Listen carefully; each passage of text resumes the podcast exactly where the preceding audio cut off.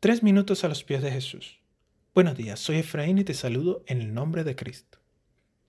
Apocalipsis 2, versículos 12 al 17 nos muestran el mensaje que Jesús le envía a la iglesia de Pérgamo. Pérgamo era una ciudad de la provincia de Asia bajo el Imperio Romano. Era la capital administrativa y por tanto era la sede principal del culto al César. En la época del Imperio Romano, el César era reconocido como el Señor, como una divinidad, algo que para los cristianos era una atrocidad, una blasfemia, ya que el único Señor es Jesucristo.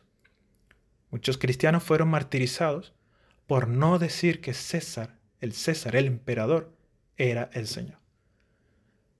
Es interesante que Jesús comience su mensaje diciendo, esto dice el que tiene la aguda espada de dos filos, sé dónde vives, allí donde Satanás tiene su trono. Sin embargo, sigues fiel a mi nombre.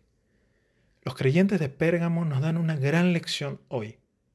Muchas veces creemos como cristianos que nuestra principal misión debe ser la de huir, alejarnos de aquello que nos incomoda.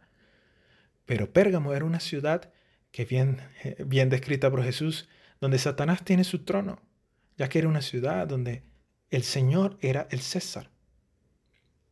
Era una sede principal del imperio humano de Roma.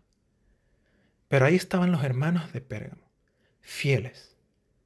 Nos recuerdan que podemos estar rodeados de oscuridad y seguir siendo luz. De hecho, esa es nuestra misión porque no estamos solos y eso es muy importante. Es a través de Dios que podemos estar en medio de un lugar incluso como Pérgamo y seguir siendo fiel. No obstante, dice más adelante Jesús, tengo algunas cosas en tu contra.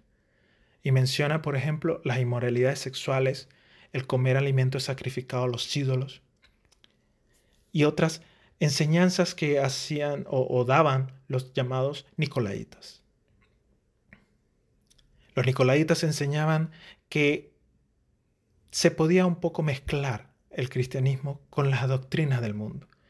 Y Jesús dice, no, sí puedes estar en medio de esa ciudad, pueden vivir ahí rodeados de oscuridad, pero no permitan nunca que esa oscuridad llegue a sus vidas. Ustedes tienen que ser luz. Arranquen de ustedes todo aquello que no pertenece al reino de Dios. Qué gran enseñanza para nosotros hoy. ¿Y tú qué piensas de esto? Me gustaría conocer tu opinión y comentarios. Puedes visitarnos en la página iglesialatina.com y deseamos que tengas un día muy bendecido.